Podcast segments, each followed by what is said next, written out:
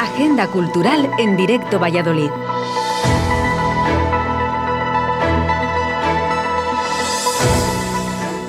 Hola familia, ¿cómo estáis? Lo sé, deseando que llegue el fin de semana. Tranquilidad, que falta muy poco. Jueves 17 de febrero de 2022. Estamos en Radio 4G Valladolid y es el momento de Agenda Cultural.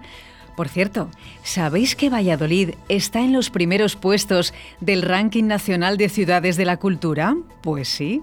La semana pasada pudimos ver esta noticia en prensa.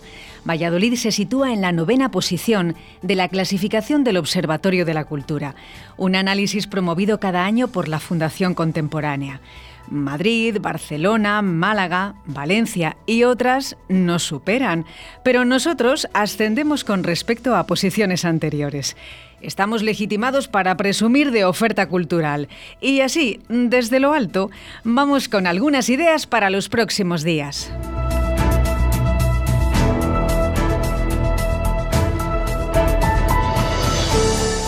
Momentos por Tacaeli. Momentos musicales en la sala Portacaeli. Un abanico de propuestas para todos los gustos. Ya veréis cómo no exagero. Jueves 17 de febrero, a partir de las 21 horas, de Sinelli Brothers, un proyecto musical de Reino Unido que surge de la pasión por el blues americano una de las mejores bandas del blues que se hace en Europa, formada por los hermanos Sinelli a los que luego se unieron más. Una nueva generación de músicos apasionados por el blues y el soul. Seguimos, viernes 18 a partir de las 21.30 horas, concierto de De La Osa Propuesta para los más jóvenes. Daniel Martínez de la Osa Romero es un rapero y compositor malagueño más conocido por el nombre artístico, de la Osa. En 2021 se ha convertido en uno de los artistas más populares de España. Sus temas acumulan millones de reproducciones en plataformas digitales. Es así, el rap y el hip hop son los himnos de la generación de nuestros jóvenes. Mi hijo mayor tiene 17 años él y sus amigos llevan semanas esperando este momento. Con eso os digo todo. Continuamos, que no hemos terminado el fin de semana y hay para todos. El sábado 19 de febrero, a partir de las 20.30 horas, concierto de Gritando en Silencio, un grupo sevillano de rock con una trayectoria muy respetable y un público fiel. Son más que músicos con talento. Han destacado por mantener la esencia del rock y lanzar mensajes reivindicativos sobre problemas sociales. Y llega el domingo y no te vas a quedar en casa. También hay plan. El día 20, a partir de las 19.30 horas, oportunidad para probar algo distinto, con la banda Track Dogs, una formación de cuatro madrileños internacionales. La banda se formó en Madrid, pero hay dos irlandeses, un inglés y un americano. Su composición es poco convencional, no hay batería, sino cajón, y la trompeta sustituye a la clásica guitarra crean ritmos irresistibles con influencias de música folk, latina y americana. Como os digo, algo distinto.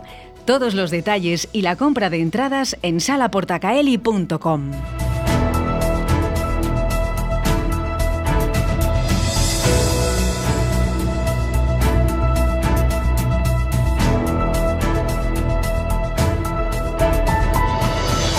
Dulzaro, Lorca, Folk y Vanguardia. Seguimos con música. Prestamos un poquito más de atención a un proyecto musical de Valladolid que nos ha parecido fascinante. Se llaman Dulzaro, un nombre original inspirado en algo tan castellano como la dulzaina, pero con un giro contemporáneo. Y es que eso es Dulzaro, tradición y vanguardia una idea surgida en Castilla y León para remover la tradición y el folclore castellano. Se nutren de él y lo fusionan con sonidos experimentales de música electrónica. La mezcla es fantástica y suena espectacular. Buscan poner en valor el maravilloso folclore que tenemos y darlo una vuelta para llegar a los jóvenes y que no se olvide.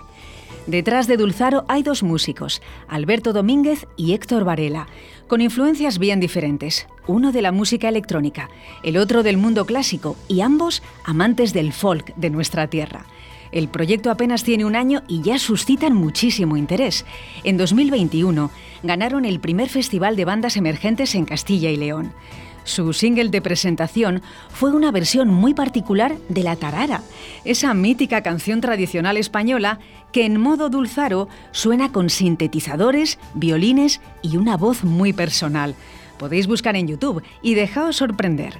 Mañana, en el Teatro Cervantes, presentan su espectáculo Lorca, Folk y Vanguardia. Combina la poesía de Federico García Lorca con sonidos modernos y una voz con influencias de la música raíz. Estas son las cosas maravillosas que ocurren cuando los artistas no se ponen límites. Aprendamos de ellos. Completan el espectáculo un cuarteto de cuerda y una bailarina de danza española. Muy, muy recomendable. Mañana, viernes 18 a las 21 horas en el Teatro Cervantes.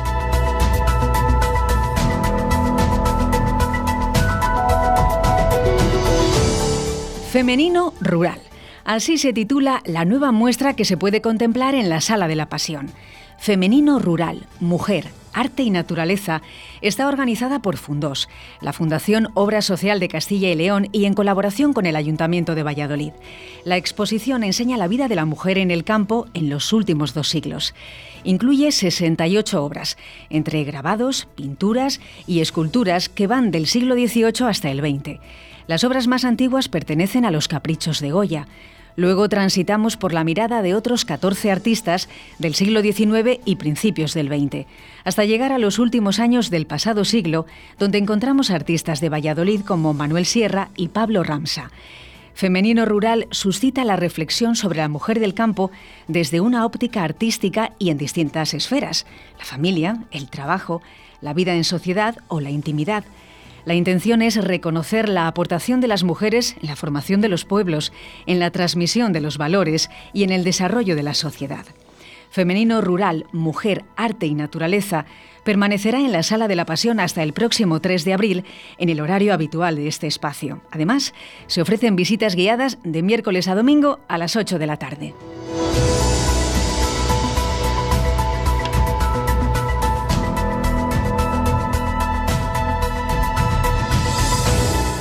Cultura Castilla y León.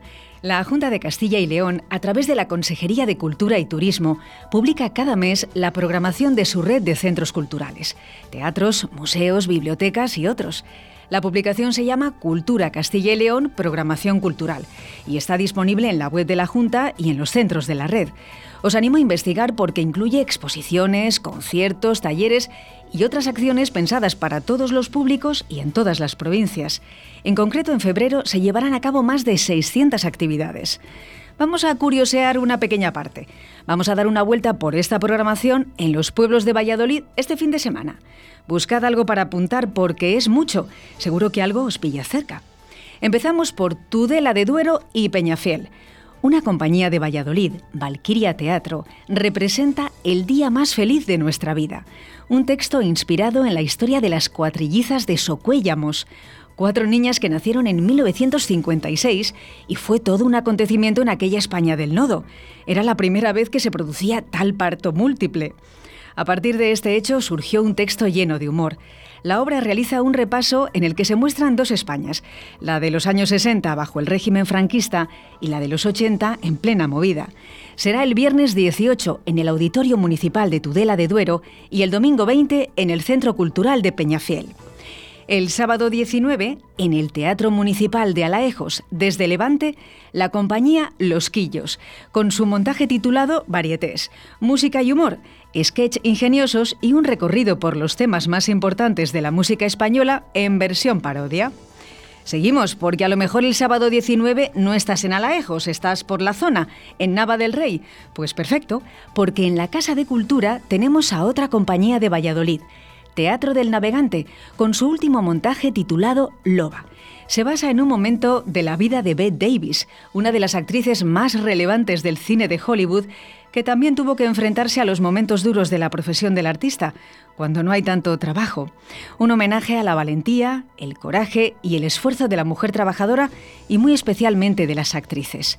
Y terminamos con Teatro Corsario, también compañía vallisoletana que cierra este paseo por la provincia. Estarán el domingo 20 en la Casa de Cultura de Matapozuelos, con Traidor, su versión de la obra teatral de José Zorrilla. La trama gira en torno a la figura del rey Sebastián I de Portugal, que empezó una nueva vida como pastelero para escapar de Felipe II. Montaje de teatro corsario muy aplaudido y recomendado. Para más información, consultad en los espacios escénicos de cada pueblo y a pasar un rato muy agradable con todas estas propuestas.